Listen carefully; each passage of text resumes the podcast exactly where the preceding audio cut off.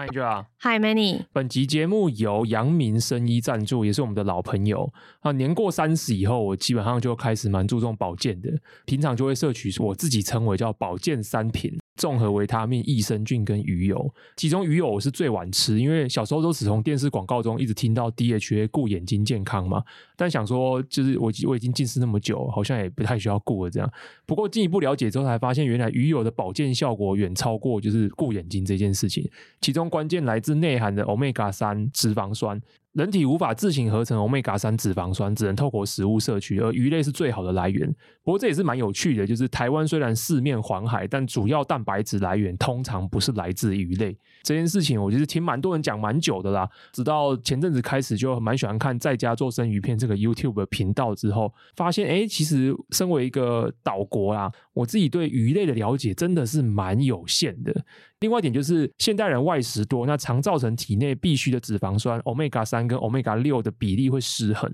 长期下来其实也累积会对健康造成负担。所以鱼油的功效还蛮常被提及的，以经常被引用的美国梅约诊所文章为例，就列出了它可以降低三酸甘油脂啊，促进新陈代谢，补充活力，提升专注，甚至是很厉害维持好心情的功效。这是真的诶，我之前有因为一些原因去咨询一些医生，医生说如果你真的只是初期，比如说季节性的心情不好或什么的话，他会第一个建议你就是先从补充鱼油开始。市面上鱼油选项真的很多啦，看了很多文章，我往往还是不太知道怎么选。所以最后我还是回归保健食品的两个核心来去选，就是第一个就是说一定是不伤身嘛，第二个就是有功效。其中阳明生医的这一款日本深海鱼油，我觉得就是算符合这两款核心的产品。首先是不伤身，这一款鱼油的原料由日本百年鱼油大厂日本日水株式会社提供，来源是南半球纯净渔场的小型鱼种。更重要的是，这一款鱼油根据第三方检验报道，无重金属、溶剂啊、菌素、戴奥辛等残留物质。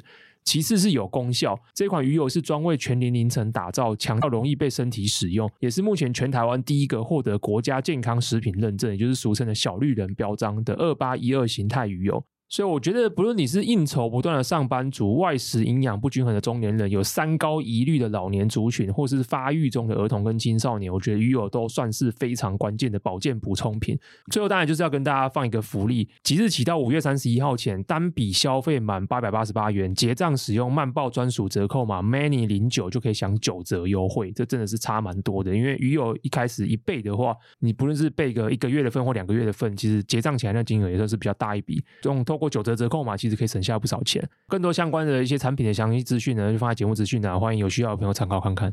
讲完业配之后，照惯例来闲聊一下，好轻松一下。对，这礼拜实在是过得蛮无聊。为什么？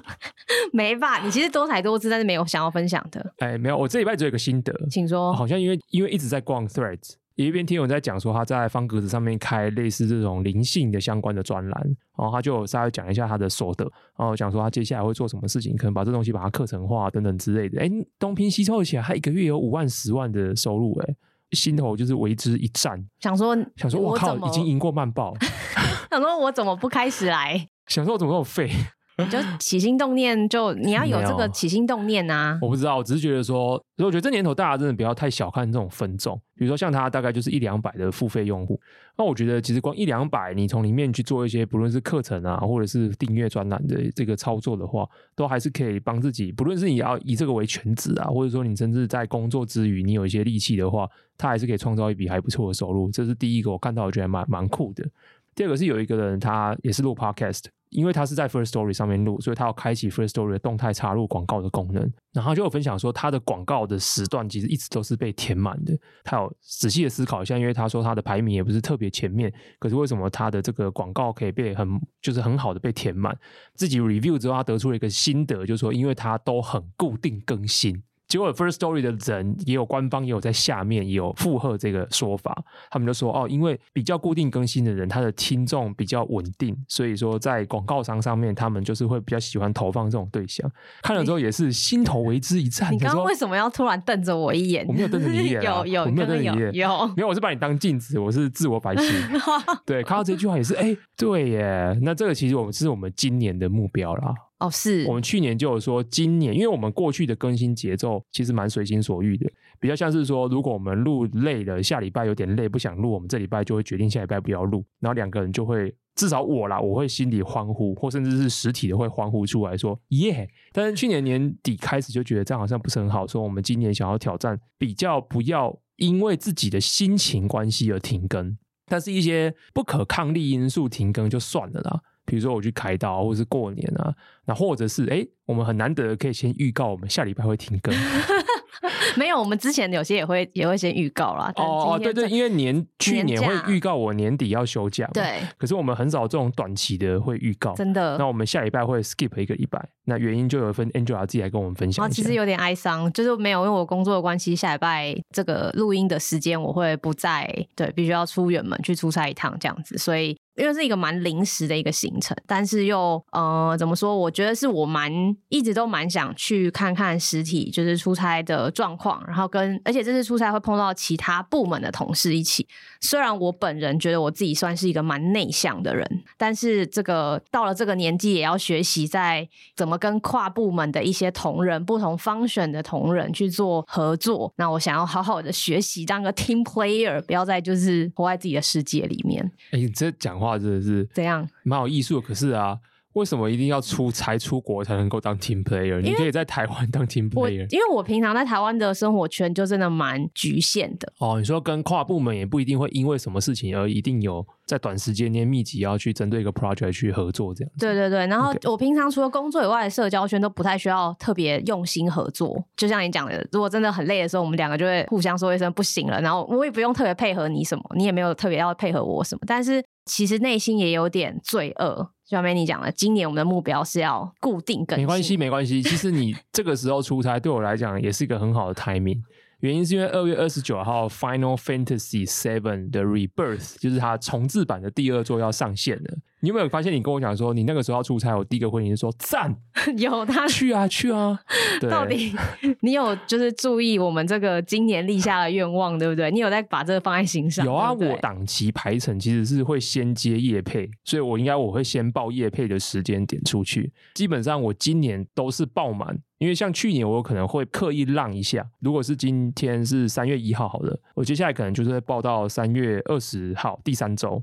月底那一周，我就会故意不报。可是今年我不是今年我就是爆爆，我今年就是他们来，然后我就跟他讲说，有有有档期，我就是一一档一档一档这样这样全部爆下去。好，我会我会努力配合大家一起旅行，我们大家一起许下了所有愿望。我现在要当一个就是非常配合的人呢。说到出差，你不是讲到说你们公司出差在费用上面有一个让你也不是大开眼界的？不是不是，我要必须说不是真正什么大开眼界的事情，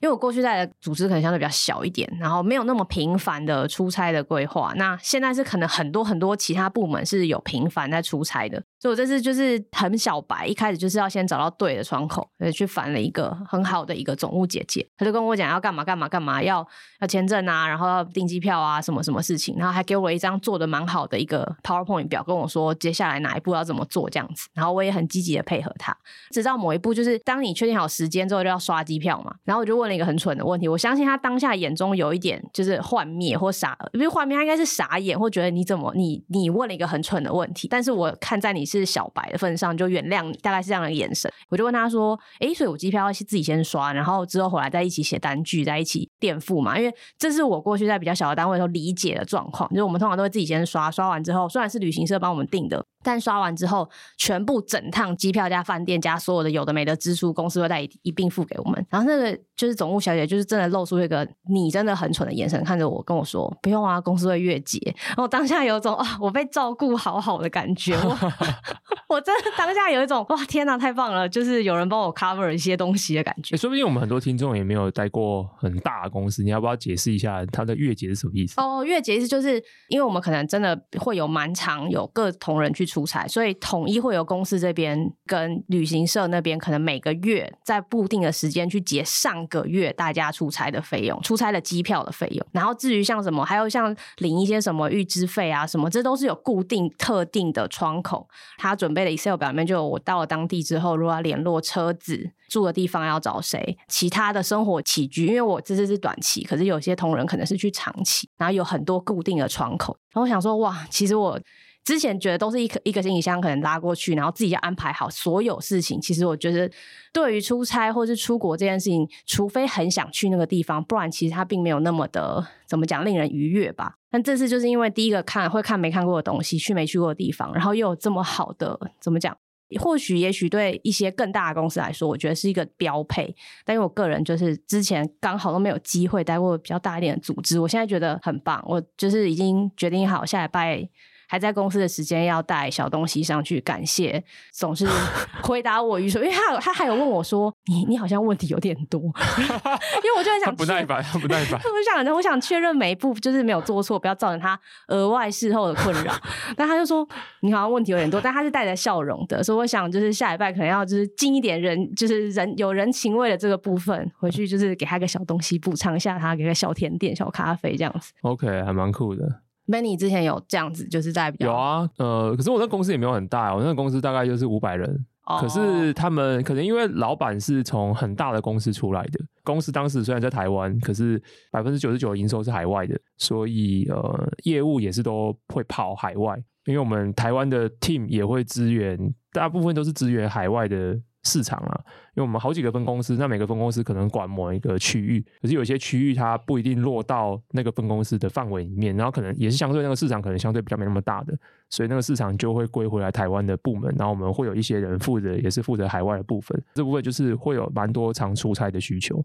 公司基本上也是你直接提要去哪，然后所以机票、住宿这东西都不太需要，对吧？我记得都不是自己找。我忘记是自己找还是怎么样，反正就是报上去，完了之后后面就是会处理完。没有，我就是觉得很有趣。可是即便是这样，我还是很不喜欢出差啊。不一样啊，看你，如果你是习惯每次都去看，就是我觉得是感觉不一样。因为我这次会比较深入看我没有看过的场景跟 function，所以我觉得应该会蛮新鲜的。但如果常常要去都是看同一个东西，就会很无聊。哦，可能都是这样的，对。对啊，我自己本来个人就是一个没有很喜欢跑来跑去的人啊。即便是要去别的地方，然后看很令人兴奋的东西，我还是觉得很烦。我最近跟朋友聊到的，啊，他就说，嗯，最近 aespa 要来台湾办什么？对，见面会，见面会嘛，专场啦，专场八月。嗯、我蛮我蛮喜欢韩国女团，大家都知道。就有朋友问我说，那 aespa 那个来，你要不要去抢或之类的？我就跟他说，绝对不会啊。啊？哎，像我之前也很喜欢 YOASOBI，然后就问我说，YOASOBI 之前来台湾一月的时候演唱会，我们去抢，我说也没有。我就跟他讲说，要让我离开电脑荧幕是很困难的一件事情。就是对我来讲，我可以从 YouTube 上面获得百分之一百二十的快乐，好夸张。对，但是你要我真的去现场看 Live 这件事情，我当然知道那个体验是不同。可是在我脑中，我就是没办法想象它有比看 YouTube 快乐到很多。那你有参加过吗？这样的现场类型的活动，演唱会、专场，或是我最后一次看现场演出这件事情，大概是我二十几岁的时候看野台，也太久了吧。对，我那个年代还会，我那个年代会去看舞台剧，会去看野台，会去看什么之类。好文青哦。对，可是大概可能从二七岁、二八岁以后，从来再也没有去过任何 live 的 event。好，好，因为我发现哦，其实 YouTube 就可以了。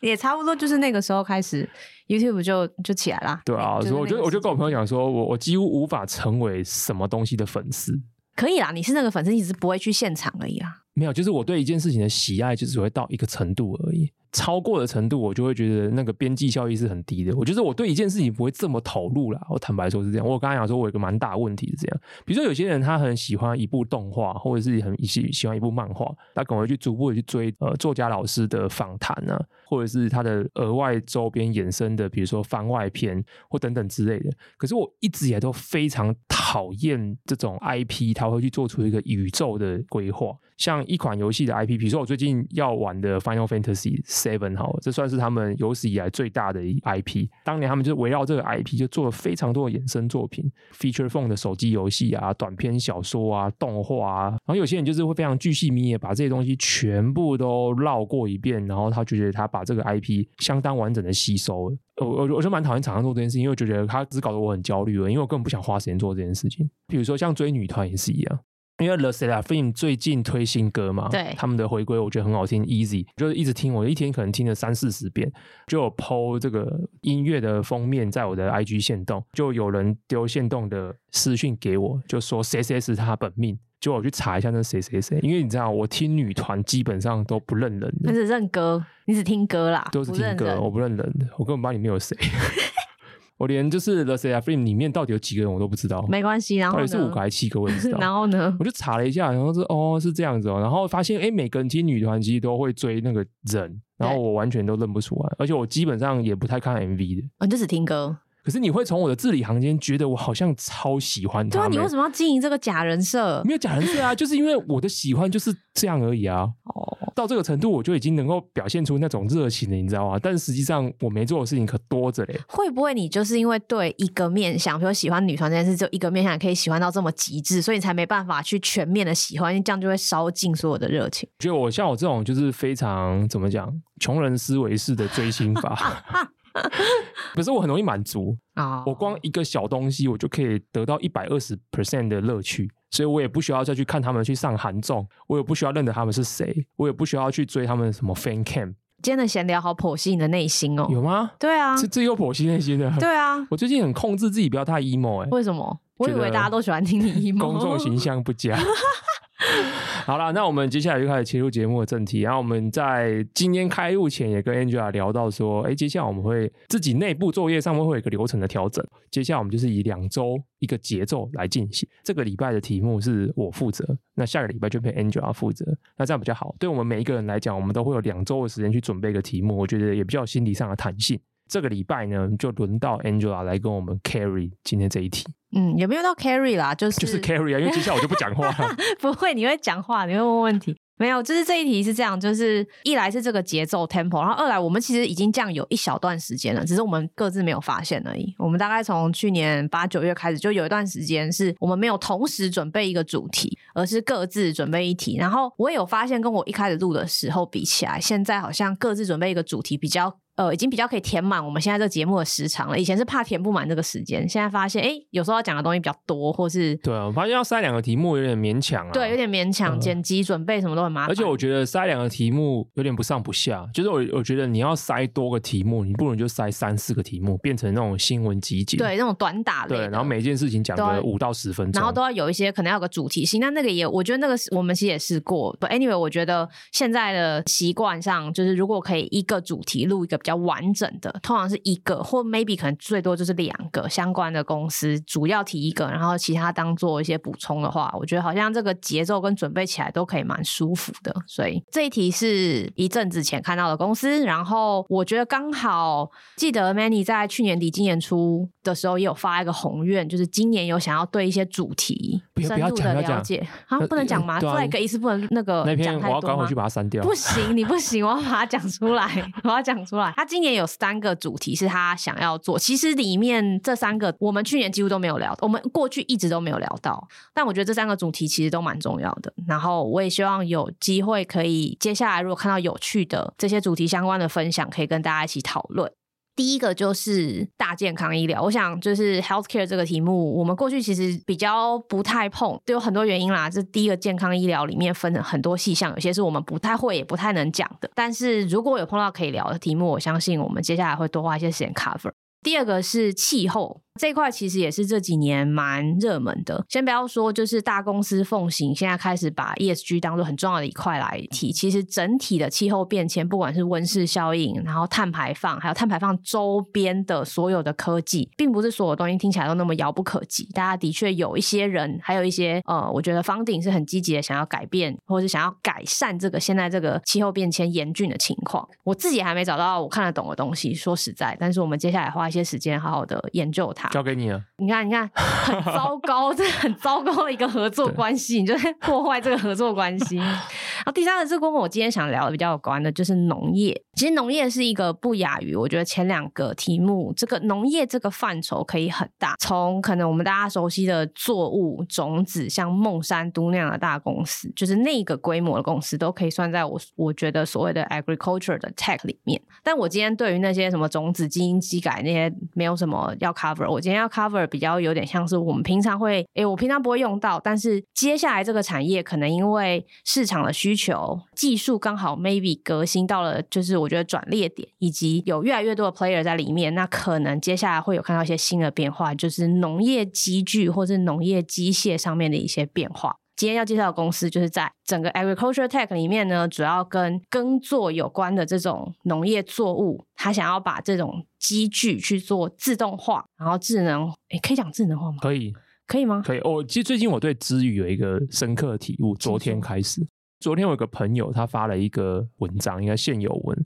他就问说，触跟破防有什么不一样？一个是触，触就是触觉的触，他现在很多人会讲触嘛，对，然后也有人会讲破防，破防就是破除防御的意思。因为我这两个我都听过，而且我有时候都会用，反而是触比较少用，破防我还有时候会用。然后就有人就有不同的解释，有人在讲说。触就是认同，文字上面是感触，就是触，然后完了之后，它英文又是 true，, 对，所以它有点像是说 true true true，就是哎，对，它就有点像认同、附和、应对的这种意思。破防就有人比较多分歧的解释，有的人比较偏向正面的解释，有点像是说，因为这件事情太令人感动了，害我破防，有点像是说我心里边有一道防御，但我不要那么感动，可是这个东西才太感人，所以它破防了，这是比较正面的解释。还有一种比较负面的解释是，他心里有一道防卫，他本来不会因此。不高兴，或者是变得很悲伤，结果因为有一个人讲了一句，或者是重伤，或者是一些流言蜚语，让他破防了。他的心里就是有点 emo 过度了。总之我在看大家在讨论触跟破防的时候，因为大家都说这是支语嘛，但我就想一下，我们小时候不讲支语，可是讲很多日本来的流行语啊，什么小确幸啊，什么有的没，其实就是很多日文的汉字直接把它变成中文，然后在我们的语境里面使用。那现在的人，他可能接收到了很多文化素材来自于中国，所以他讲一些日语，这也没什么不对啊。我不知道，我只是觉得日语警察可能活到当年，那是当年运气好，没有日语警察，好不好？我觉得一样的逻辑也可以发生在以前。大家就觉得说，你讲什么日文汉字，或者你可以跳出来，有很多，比如说如果日语警察魔人跳出来说，你就乱用人家汉字，人家汉字又不是这个意思，什么之类的。所以我现在对这个东西就看很开。好哦，我好害怕，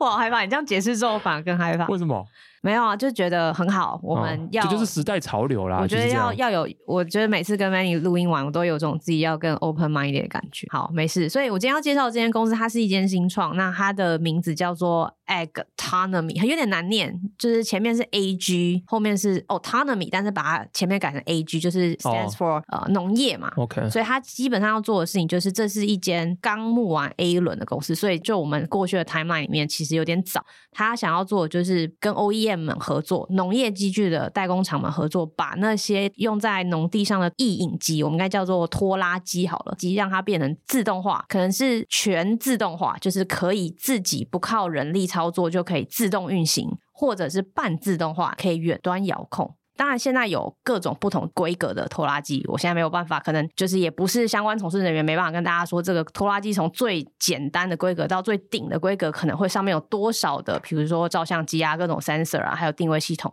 但它的目的其实是要让一般的，就是所谓的中小型的农民们，也可以有机会透过订阅的方式，而不是买一台买断，或是一定要买一台比较大型的租赁，用那种租赁的方式跟大型的农业机具公司去租赁，它可以用。订阅的方式就可以跟这间公司说：“哎，我去某一个 OEM 的地方买买要的机具，这机具是配合我的农地的使用，这个是配合一些自动化或智能化，让它可以有更好的自动驾驶、自动操作，甚至有更好的观测、更好的收集农业相关作物的资料，回收回来，让农民可以做更好的就是相对应的一些决策。”他们是卖软体服务还是硬体，还是他软硬整套一起卖？他现在自己的访谈跟官方的说法，他们是软硬整合一起卖，就是他们其实主要是一间软体公司。我们等下晚一点，等一下就可以介绍一下这个 founder 有趣的生平跟经历，为什么他会做这件事。但他现在主要的产品就是呃软体为主，那他同时也配合了一套，它叫做 Sensor Suite，就是一套感测器的套件。这些感测器可能包括了很多很多的照相机。然后我也是这次在研究这题目才发现，其实放在这种大型机具旁边的照相机要有很多种，要放在前面的，要放在侧边的，那每一个的视角跟它的解析度要是不一样。我觉得这种机具的好处是说，它其实在农地还是一个固定场域。我如果跟 Waymo 这种比起来的话，它还是在一个固定的地方运行。嗯所以在这样的场域做自动化，我觉得可能比在路上做自动化有变数也相对少，有更多它的意义在。对，那所以因为毕竟在农地里面，我要辨识的可能只有跳出来的兔子，不一定啊，你可能飞过来的鸟，因为很多其他东西要辨识，路径也要辨识。比如说，我觉得意外的东西比较少了，是它，它不像在路上，对，就是有人或是突然什么娃娃车然后冲出来，为什么有的的？你可不可以不要今天这么这么 negative？然后什么？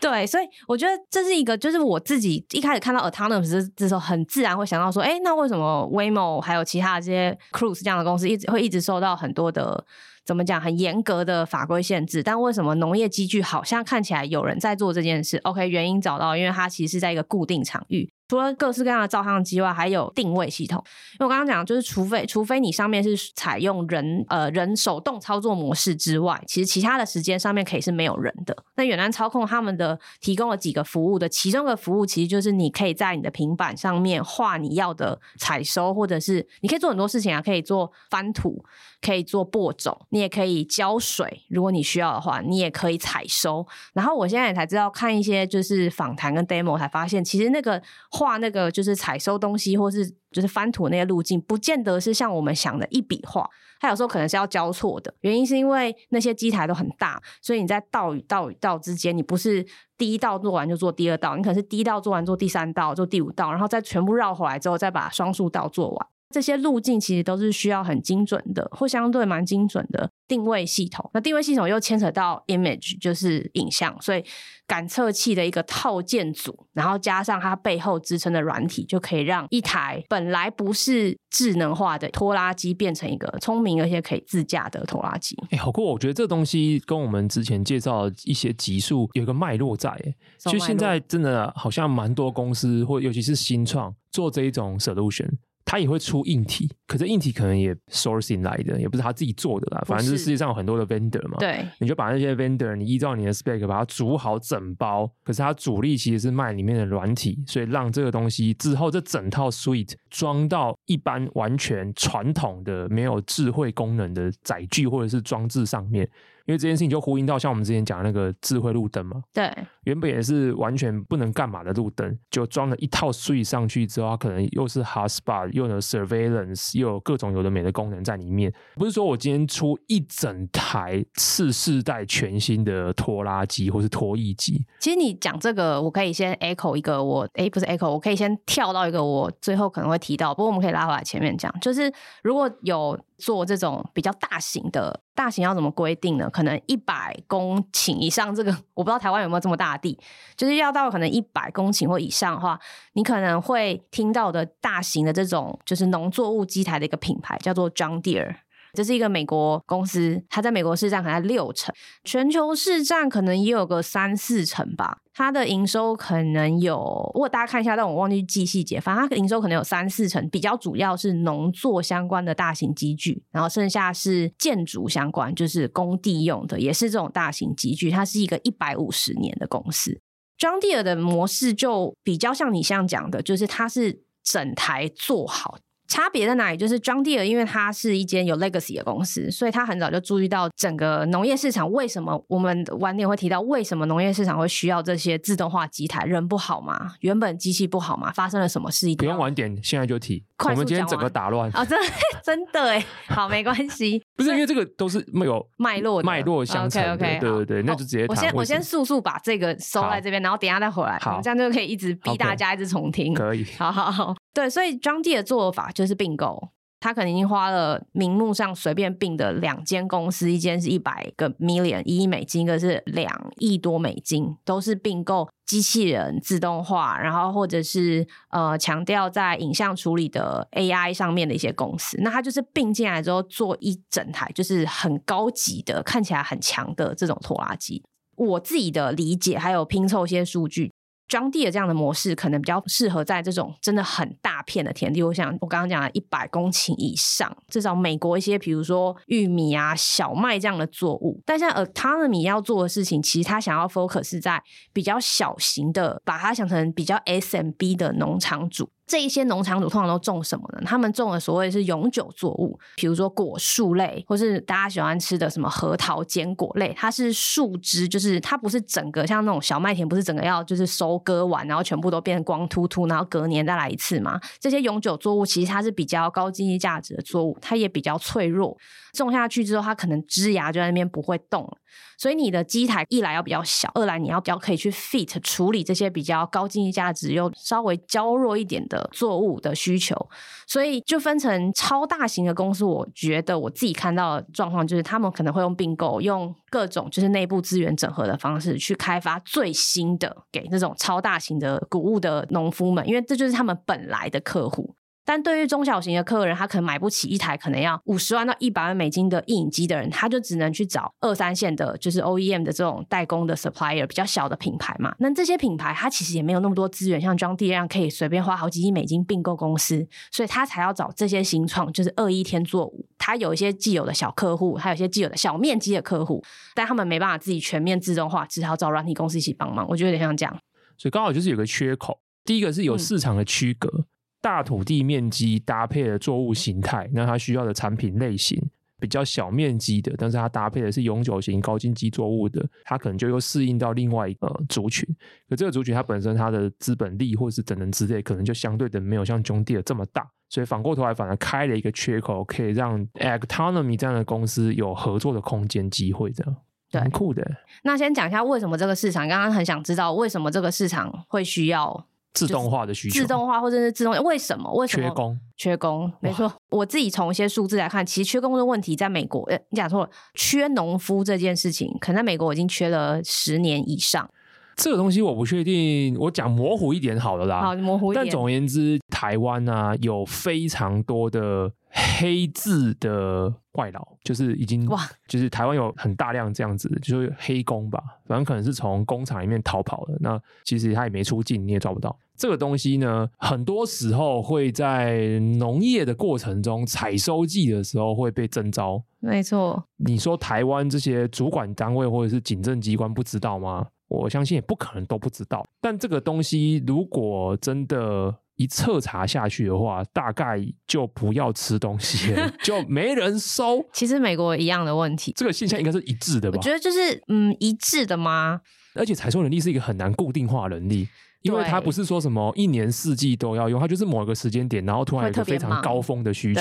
那你也不太可能养一个人一年只用它两个月嘛。美国这个脉络是这样一，就是有一脉相传可循的。其实美国可能在六七零年代的时候，缺工问题没有现在想象中这么严重。我觉得有几个面向我观察到可以分享给大家。第一个就是大家都不想做这个工作。你看现在大家最想做的是坐在电脑前桌前面，没有想要做劳力工作。就算曾经是因为过去比较。Baby Boomer 后，然后是移民的关系，从各个地方来到美国。第一代是做农业相关的工作的人，他们也都会希望自己的小孩不要那么辛苦嘛，嗯，就是没有人接这个家业。所以基本上呢，根据二零一七年的美国一个调查，当时二零一七年离现在已经七年了，因为我找不到更新的数据，等一下会有些其他的数字可以分享给大家。美国的平均农夫的年龄是六十岁。只有 超高，只有九个 percent 的，就是农作，而且我还这还不是采收人哦，就是可能是你知道管理组，只有六九个 percent 是三十五岁以下。那我觉得这是一个蛮严重的问题，就是说随着产业跟科技的变迁，虽然我们讲了这么多科技的东西，可是其实有些工作是很需要人力在现场维持去做的，但是却随着科技变迁，大家不做或不想做了之后，这些问题最后就会回到哎，就没有人采收这些东西。美国跟加拿大都有些研究，就是不是一般的就是食物做成制成食物的浪费，就是在作物端的浪费可能可以到二三十个 percent。就是如果你今天就是没这些人采收的话，不是小麦的这类，就是比如说水果类的作物好了，它就只能让它掉到地上，然后烂掉，然后做成造成更多的食物浪费。那食物浪费什么问题呢？因为人口其实在变多的，各个就是研究单位都有预估，到二零五零年全球人口可能会增加到将近九十亿。可是我们一来气候又变迁了，作物的产量没有办法那么的稳定，那你又没有那么多人去采收这些东西，让它浪费的话，其实对于整个全球的粮食分配，我们是不患寡患不均，所以这是一个蛮严重的整体的现象。那既然没有人，我们就找移民嘛。美国面面临到一样的问题，美国有一个签证叫做 H-2A。主要就是让其他地方的人可以持这个暂时性的 H-2A 签证，在美国进行短暂的农业的工作。其实很多人是想要拿着这个工作变成绿卡，就是转成永久居民，然后希望可以移民到美国。但是呢，对农场主来说，我查到的资料，一个工人要付两千五百块美金。一个人。你说为了这个签证？对，农场主农场主要付，也太贵了，而且我不知道中间这是 official 的数字，你不知道说中间谁要付谁，谁要付谁，这我们就不提了。而且中间要经过至少三个政府单位的 verify 跟 whatever 的一些 process，你就可以想象，尤其在美国的话，这是一个非常漫长的过程。等到你申请完之后，你可能就是东西都已经烂掉在地上，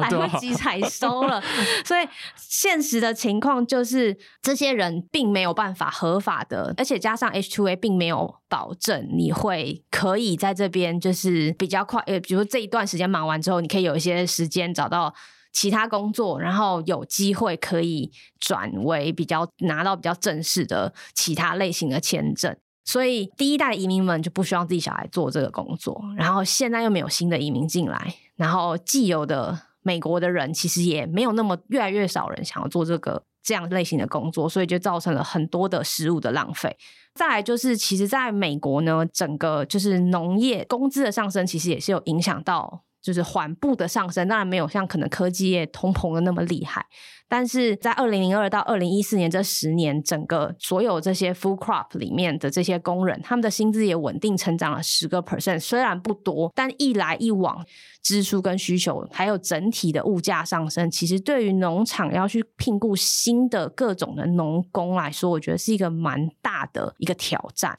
所以其实从二零一四嘛，我刚刚说到二零一四，可以看到这几年在我觉得在科技上面比较有到一个成熟点。第一个就是各种的影像截取的技术，然后定位系统的技术都日趋我觉得完整。这是一个走了很久的事情啦，直到我觉得这差不多这五年开始吧，有些人慢慢意识到说，哎，的确我们有自驾车了，我们有电动车，我们电动车上面有很多 sensing system，那我们为什么不把它想办法弄到这个正缺工的地方？然后再来就是这些很多农工其实也需要很多的经验，需要 SOP。就像我我就是现在出差必须要问就是某个人特定的窗口 SOP 一样。可是这是一个很简单的事情。如果你今天是要管理一个二十公顷的农地，然后我每天要做事就这么多，我要怎么样？把这件事数位化，或者不用数位化也好，我用什么样的方式可以让它记录得很好，让随便一个新来的人，不管他是美国人或是移民，都可以快速的上手，帮我好好执行这些工作，不会造成我更多的 training 上的浪费，时间上的浪费。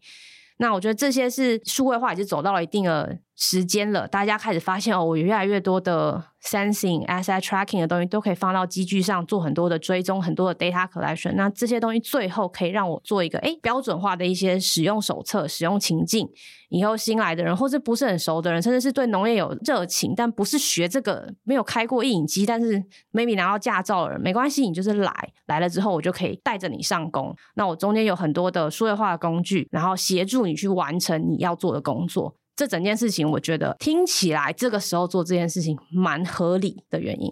我觉得这整段都蛮有启发的，那可能对应到最近一两年，因为 AI 很热，就一个话题一直不断的被提出来，就是 AI 会不会取代人类这个这个想法。可是实际上，我们看到的这社会或者这个世界经济的一个走向，是有非常多的 sector 本身就没有人要做。它急急需自动化的技术，不然这整个供给的状态基本上会出现一个比较大的问题。对应到农业这部分也是一样，那很现实的问题。这件事情我觉得发生在所有的国家，尤其是经济条件越好或是开发程度越高的国家，面对这样第一线的人员缺失的缺少的状况，一定是越来越明显。我就比较不喜欢去讨论什么取代不取代的问题，因为在这个之前，我们有更迫在眉睫的事情。我们之前也讲过机器人嘛，在工厂里面搬运东西，或者做就是 humanoid。不知道为什么最近刚好都有一些这种农业相关的机具的智能化、自动化里面，也有一些是用机器人去做一些工作。那我想就是接下来这种比较精密机械可以应用在就是我们 day to day 每日生活的一个部分，其实是我们很值得关注的的一个面向。嗯哼，对对对。好啊，那最后就是来聊聊，当时你就有跟我讲过这个创办人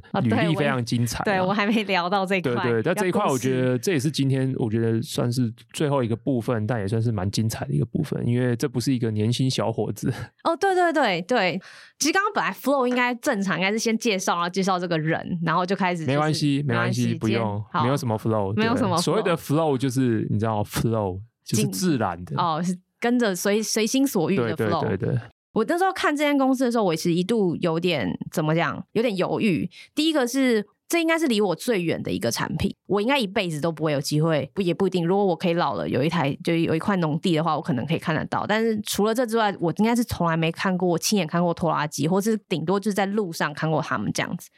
然后我就回去找了一下这这个团队，这个团队在去年底的时候募了一个 A 轮，所以其实不大，它规模才，它那时候的 A 轮才二十二点五个 million，两千多万美金。二零二零年成立到现在，它总共募了四十五个 million，就是四千五百万美金，就已经可以开始跟一些酒厂，它跟一个世界上最大的一个酒厂叫 EJ Gallo。还有另外一个也是酒商相关的，就是出这种比较精品酒的公司做合作，要帮他们的葡萄园去做智能化，以后用这种智能化的机器去做采收。然后他也在跟一些果树公司，就是卖那种核桃啊，还有水果有核类的水果的一间公司在谈合作。我想说，哇，才四千五百万美金就已经可以做到有客人潜在客户了。我可能我们比较陌生，很不清楚，但这个行业感觉销售周期就很长，很长啊，对啊，对，因为第一个它。嗯，它的需求，然后它的生意的规模，然后它也不是像一般传统软体业这种，我觉得哎，OK MVP 可以快速的导入什么之类的，然后这个东西成败可能影响就是蛮大。比如说你就是把我今年的某一块葡萄园收烂了，那这东西我要等下一批，它不是像软体很快速的说这礼拜不好用，我就下礼拜就取消订阅这样子。对对对，我们刚刚前面讲到的 John Deere 嘛，这间公司它的 headquarter 总部就在 Illinois，就是一个以农业为主的一个州。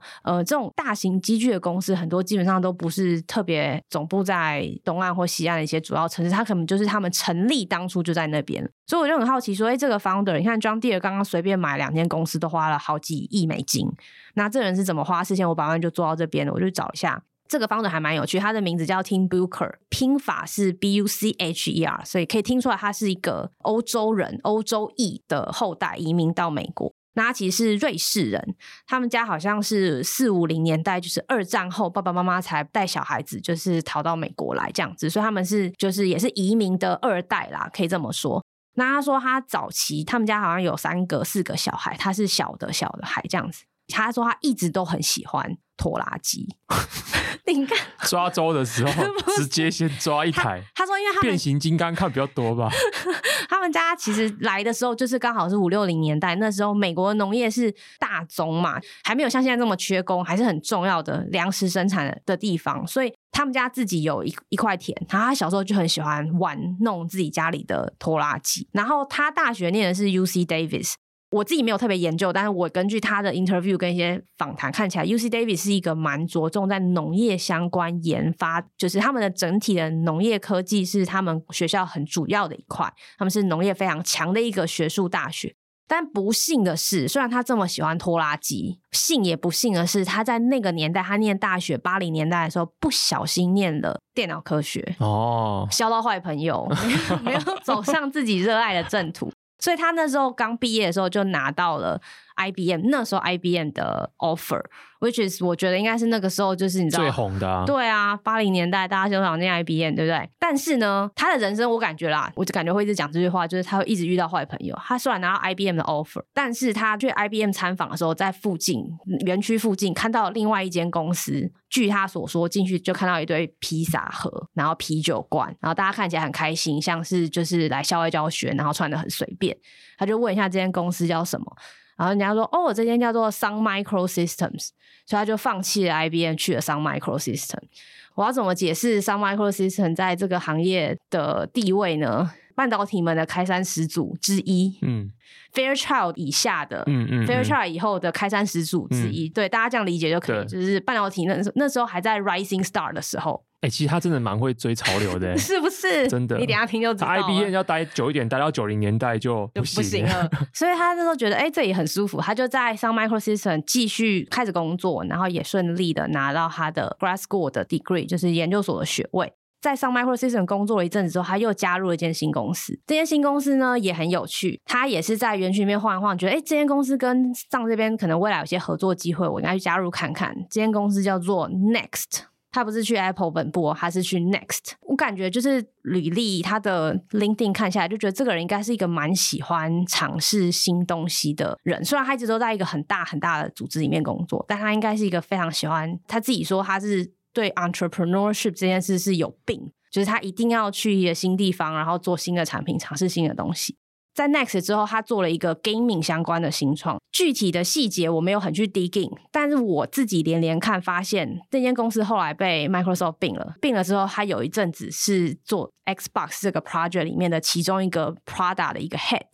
所以他这时候已经可以是一个小 Prada head，然后也都一直在做这种比较偏硬体的，也开始做一些硬体的东西。过去，因为他加入过 Next，所以后来他加入，后来他被延揽回呃 Apple，就是 Jobs 回去 Apple 之后，他就被延揽回了 Apple。他有一阵子，如果找得到的话，他是 Apple 的硬体相关的比较主要的发言人，就是讲硬体这一块的的一些发展跟进度。差不多就是零五、零六、零七那个时候是怎么讲？Apple 要重返荣耀之前的开始。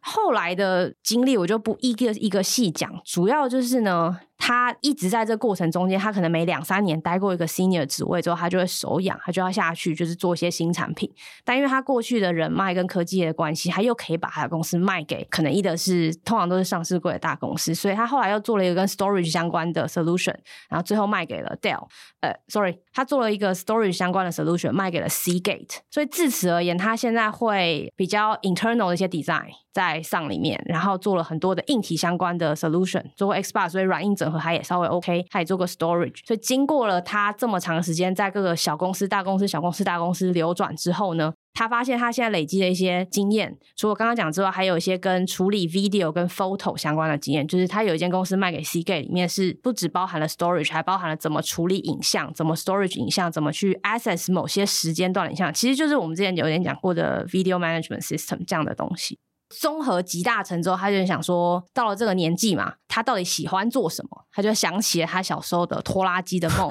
真的，真的，他在刚开始工作后不久，他自己说，他就自己弄了一块农田。然后那个农田是有名字的，我不是很会念，因为是他说是意大利文，就叫 trattori 吧，应该是这样念，就是拖拉机的意大利文。就他有这么喜欢这个田，他说他以前时不时就是他可能买了一台小飞机，个人飞机，他时不时会从加州飞回，就是从工作的地方飞回他的农田，然后去看那个农田，然后整理那个农田。我感觉这是他的一个。他的家乡是不是中西部啊？不是诶，他是加州人诶，他是加州人，他是加州人，只是在不同地方。Oh, OK。然后那个时间点刚好就是他离开 C Gate，好像是一八一九年的时候，他可能觉得说他有这么好、这么完整的过去的经历。说实在，这个人就是创立了这么多公司，然后他也跟过很多 senior 的老板，就是几乎每一个访谈都会问他说：“你觉得你跟着 Bill Gates 身边、跟着 Steve Jobs 身边，还有 Michael Dell 身边有什么不一样？”这种很愚蠢的问题，几乎都会问，因为他就跟在这些人旁边。他觉得说他应该要对他自己喜欢的、热爱的产业有一些贡献，虽然已经贡献很多了，他也发现这个整个农业行业的怎么讲，这些机具自动化是急需需要有人透过各种科技去改变的。大公司当然可以透过并购啊，透过买小公司啊来去整合，我觉得这都没有问题。但很多小公司或者小的比较小一点的农地，其实不一定有这个机会，或他们也需要得到这样的产业，就是整个技术升级的一个可能吧。所以他就想说，那我就要跳下来做这件事。然后我记得很有趣的就是，他这一轮是 A 轮是去年底，那去年底投了两千两百万。Lead Investor 是一个专门投，据他们自己基金说，专门投这些工业型。我不会说工业四点零这个名词有点不太好，他们说是 Industrial Impact，就是这间公司叫 Momenta，Momenta Venture，他们专门就是投各种每天 Day to Day 可以碰到这些 physical 的东西，可以被升级，可以被 upgrade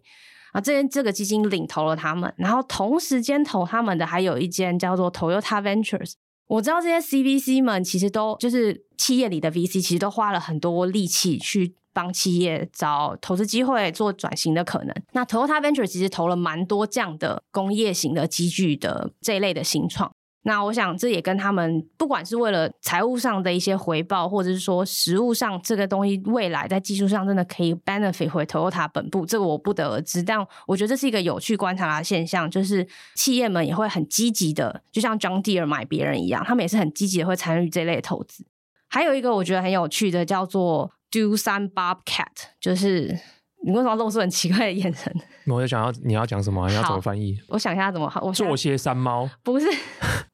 Bobcat 是山猫嘛，Doosan 是什么呢？是韩国一个重工业名的公司，叫做斗山，所以这是斗山这个韩国的重工业公司在美国的一个呃合资公司或子公司吧，去投了这样的行业。我觉得你刚刚讲到这是一个可能全球性的问题，我并没有看到只有美国或是哪里的投资人对这块特别有兴趣。如果说 Toyota 的话，本质上它其实应该算是一个日本公司。我们先不管它的 VC 是怎么 operate，所以我想这是一个 global 性的问，就是全球性的问题啦。大家都很积极的想要看这样的 solution。那这间公司的投资人也非常的星光熠熠。除了这些之外，他在种子轮的时候，Google Venture 已经进来了。然后还有另外一个，呃，也是一个农业相关的大型的集团，叫做 Wilbur Ellis，它底下的 Venture Arm 也是在 Seed 的种子轮就已经进来了。这个 Founder 因为他过去的经历实在太丰富，所以也有完全不是什么看他的什么农业相关的经验，就因为他是一个多次创业家而再次投他的 VC。这个 Founder 有讲到一件事情啦，他觉得大型的机具有它自有的经销网络。主要就是像 John Deere，其实还有很多这样的大型的公司，Kubato 是，然后还有呃 CNH Industrial，这也是一间美国很大型的做这种大型的拖拉机、推土机、翻土机这类的东西的农业机具公司，他们其实都有自有的经销网络去做销售。可是对于一些真的比较中小型或是规模没那么大的 OEM 来说，他们也想要这些 solution，他们就会很积极的在各种展会上，我有些访谈是看他们去一些展会，然后。Interview 这个 founder 在旁边很吵的情况下，其实蛮有趣的，就是可以看到他很是一个六十岁的北北，然后很热情的阐述，就是说他们对于现在这个市场的市况，为什么会需要这些自驾的 solution 放在这些集具上面，以及未来他们还想要开什么样的客人。就我看来，如果他现在的客人都是些什么葡萄园啊、什么水果啊这种比较高经济价值，或是比较需要这种机器来协助去做采收，甚至帮忙做中间的一些各种农作的过程的话，那其实是一个蛮有趣的现象。以后也许我们我不知道哎、我我其实也没有想好我最后要怎么看这件事情。就是我希望我有生之年不会看到什么粮食短缺的现象。我也希望这些科技的 solution 是可以真正帮助到我们大家的。我有这一个非常世俗的想法。我希望这个机具到之后，嗯、呃，会非常普及，然后 solution 非常完整，跟 iPhone 一样好买。那我们五六十岁之后可以买个果园，然后有这样，对啊，哎、欸。你现在要当个农夫，就是你除了要懂这些农业知识以外，里面有很多的生产力的细节很复杂。比如说我什么时候要聘人做什么事情，然后什么有的没的。我现在想想，你看我的工作，可能现在打开电脑就可以开始做。可是如果你今天给我一块地，然后给我一个机具，完全不知道怎么办啊！不要很大块，我给我一个机具就好，我根本就不知道从哪里开始。对啊，我对这世界的认知，我对这世界现在的认知非常的有限，太局限了耶。所以这件事情很特别，我们的工作基本上都跟。物理世界没什么关系，真的。应该说我，我我我碰到的物理世界就是人，可是我们比较像是大部分在处理的都是知识也好，或者是虚无缥缈的东西啊。坦白说是这样。可是我们也不是说我们排斥物理世界，而是那个鸿沟太大了。比如说你现在叫我去务农，我想到的不一定是很累、很热或什么之类，而是我不会知识上把它补足，我还是有非常多物理面向的东西要克服。如果未来物理面向这个东西它被高度自动化，也就是说。务农这件事情，它其实可以更接近一个知识活，它不是体力活。被 democratize 了，大家会这样讲吗？也也不只是 democratize，就是它体力的部分让机器去做。对，所以我现在我精进什么？我精进哦，我可能更精进气候的观测、数据的解读。然后我要种什么符合现在市场的状态，以及我耕种的方式的精良化，这件事情在现在你一本有这些，跟你实际下去做还是会有落差，很大落差嘛？对，因为我们比较习惯知识型的活动，可是我们只是不习惯，或是甚至不会物理型的劳动，那这个对我们来讲落差也很大。可以后这个落差被填平以后，我们可以用知识型的方式来务农，这件事情我觉得会开启很多不一样的想象，因为有很多人他可能可以。用他常年来习惯的知识型的活动，在未来有这样子的 solution 的配合下，它可以投入农业生产的活动里面啊。我讲一个非常终极的想象：假设以后这些机器我把它 deploy 下去，然后它都很智慧，我也可以直接精准的这样操作，然后它都可以非常 precise 的完成我要的任务。那一句 slogan 嘛，就是种田从来没那么简单。我觉得是一个有趣的未来想象是，是它可以开启很多人投入这个产业的动力。那这个东西产业可大可小，那我可以是小小的一块，我可以是很大一块。但这件事情当然现在还没有到这个程度，可是我觉得十年、二十年，等我们五六十岁以后，我觉得这是非常非常高度可能会变成这样子。我自己整个研究起来，其实都蛮 focus 在这间公司跟美国的农业市场。其实我比较少找到一些台湾实际的案例，所以我也蛮期待，如果听众是从事相关行业的，可以给一些 feedback。台湾需不需要这样的东西，或是有没有人在做这样的？对啊，因为这个东西，我就觉得，我就觉得像可能中间有一个比较大的差别，就是你提到的农地大小，对，它就算是美国的 SMB，老实说，我真的没概念。我对于那个放在台湾可能也是，我对那个面积大小已经完全无法想象大小，哦、但我只能从数字来看。所以我很好奇，台湾会不会会不会其实已经有更轻巧或是更小的农地，也许会有更好的解决方法，不需要用到这种比较中大型的机具，我还看到一些公司在美国采收核桃，它是用两只像手、像螃蟹的钳子这样伸出去，然后去夹住树干，然后这样摇摇摇摇摇摇，核桃就会掉下来。那看起来他们整个团队在阐述是一样的问题，就是没人采收，怎么样采收可以让我更方便？它也是完全自动化，不用人，机器会看所有的路，机器会去找所有的树枝，机器会把所有东西摇下来之后，我之后再去一并采收。我也好奇，就是台湾的农地，台湾的现在的农业状况，会需不需要这样的解决方案，或是甚至已经有了的话，那我觉得更有趣。欢迎听众哦！天啊，我这好像是我第一次提出呼吁，请听众欢迎听众给我们踊跃 feedback。嗯，这这也是蛮有趣的，因为我们毕竟离这个食物世界很遥远嘛。真的，我好遥远。对啊，我连去果园观光采果都没做过。你没有吗？大湖草莓那种，有我有哎、欸。你知道，我就说我是一个离不开 YouTube 的人。你以后如果当农夫，就会是那个拿着一个平板说我要采收这个，啊、你就会像那个开心农场那样子的人。对啊，对啊，就像在规划扫地机器人路径一样啊。好，以上就是本期节目了。我不知道，我觉得你 carry 的集数就特别好听诶。有吗？嗯，就是比较深入一点，或者是？方方面面的。为什么有吗？就是市场啊、产业啊、创办人啊等等之类的，我觉得还蛮有趣的。嗯。我觉得蛮赞的。我觉得是刚好前一阵子有休假，我、哦、我这个是可以做的比较完整一点。不是不是，诶，一部分是这个对，然后另外一部分是我发现我好像有时候就是会没有灵感的时候，所以我们才要互相 carry。我觉得我发现就是没有灵感的时候看什么都觉得不有趣，嗯哼，或是对，对。那我有时候有一阵子休息的时间，所以那一阵子清空了之后，清空了脑袋一些快曲之后，看什么都觉得哦，未来真美好。好啦，那以上是本期节目了。如果你喜欢收听的话，欢迎推荐给你的朋友收听啊。如果你喜欢透过文字阅读一些东西的话，欢迎先在节目资讯栏里面订阅慢报。四月应该真的会复刊呐、啊！天哪，已经 flag 两次了。没有，我最近真的有点存在焦虑啊。我觉得最近跟 IEO 聊天，我还想说，我觉得我没有写慢报一两个月，我觉得已经是一个在世界上已经不存在的人了。那 IEO 怎么说？像是一个过气、过气的老人。我比较想说 IEO 怎么说？IEO 那么好笑？或者说你想太多？他好棒哦！但不管我有这种，就是怎么？你为什么有证明自己的焦虑？没有证明，我没有想跟证明谁，我只是觉得你就是有啊，也没有啊。我只觉得我在世界上，在这世世界上已经没什么用了。然后如果又没办法透过写一些东西给别人看，到底我要干嘛？你有跟？到底世界要我干嘛？是要你来打？好，不管，不要，你不要不要在节目最后想要说服我这件事情。反正总而言之，就是我现在有这种，所以总而言之就是大家可以先定起来。好，以上就是本期节目了，拜拜。